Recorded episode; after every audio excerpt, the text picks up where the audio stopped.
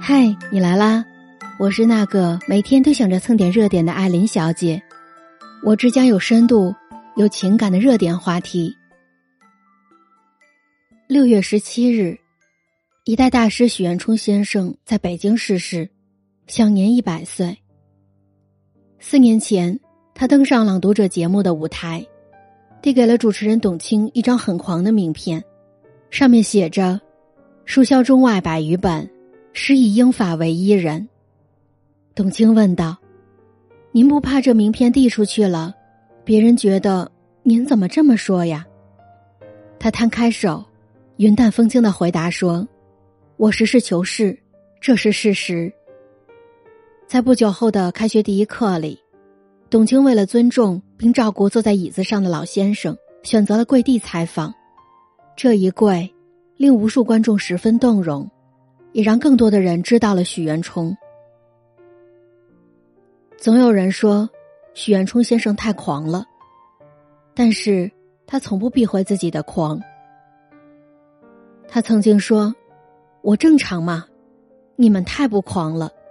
狂并不坏，狂是自高自大，自高自大是要看你自己高大不高大。”许渊冲当然有自高自大的资本。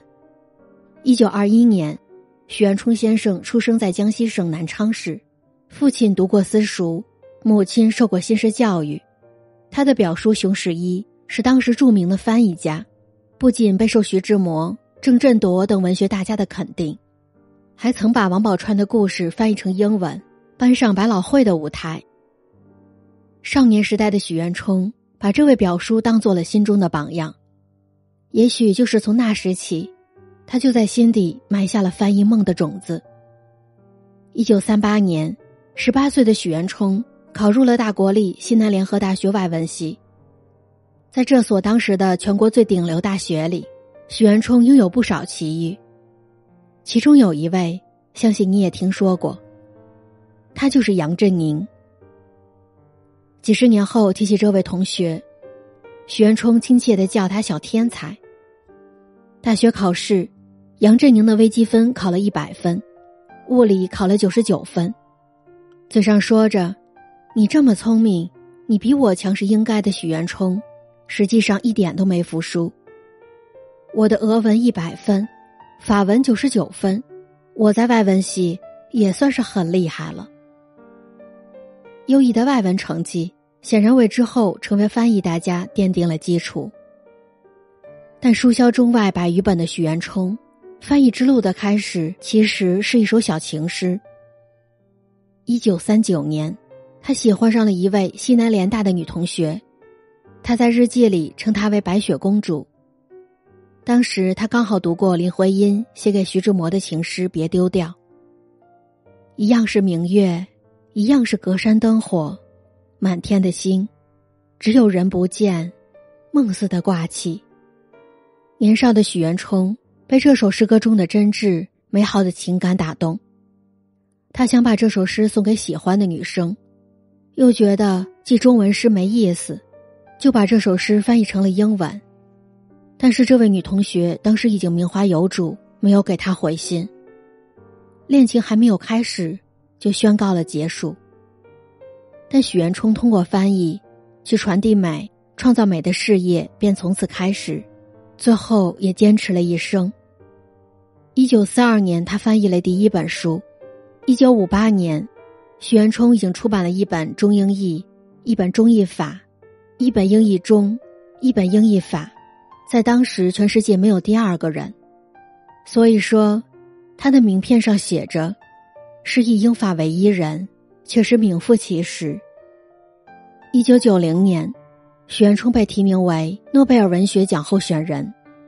二零一四年，荣获国际翻译界最高奖项之一的北极光杰出文学翻译奖，成为首位获此殊荣的亚洲翻译家。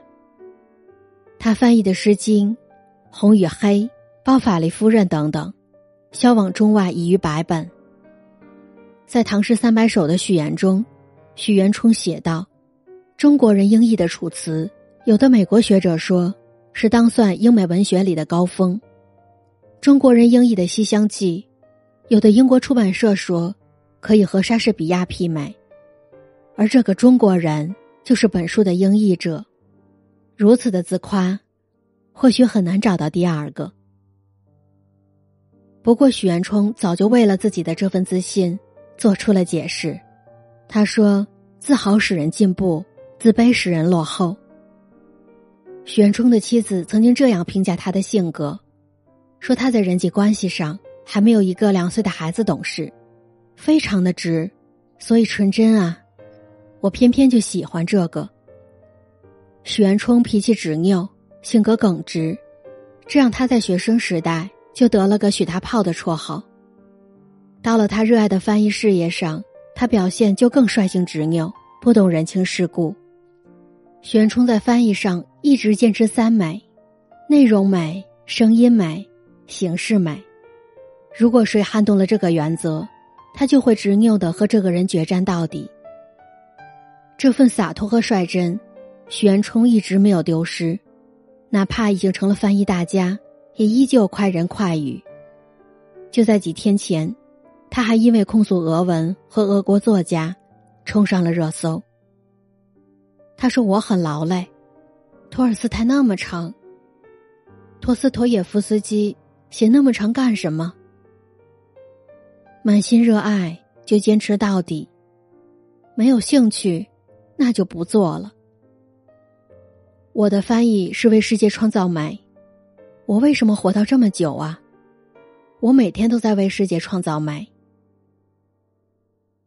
二零零七年。玄冲先生罹患直肠癌，医生预测他只剩下七年寿命。他没有消沉，只是更有斗志的继续工作、研究学术。困境困不住许元冲的心，毕竟几十年前被敌人狂轰滥炸的西南联大里，少年的许元冲就已经有了打不垮的志气。许元冲曾经笑着说：“看见没有？”这生命啊，自己可以掌握的。我就不管你，我喜欢做什么就做什么。我七年还做出来不少呢。在名为生命的这场马拉松中，争夺主动权是许元冲战胜一切最好的办法和选择。他保持着对翻译的热情和乐趣，与身体对抗，与生活对抗。就在离世的前两个月。他还出版了两部书，《莎士比亚戏剧精选》十四本，《王尔德戏剧全集》六本。在他看来，生命不是你活了多少日子，而是你记住了多少日子。这里是艾琳七语，我是艾琳艾伦。对于不少读者来说，玄冲先生的名字略显陌生。阅读时。译者也往往隐身于作者背后。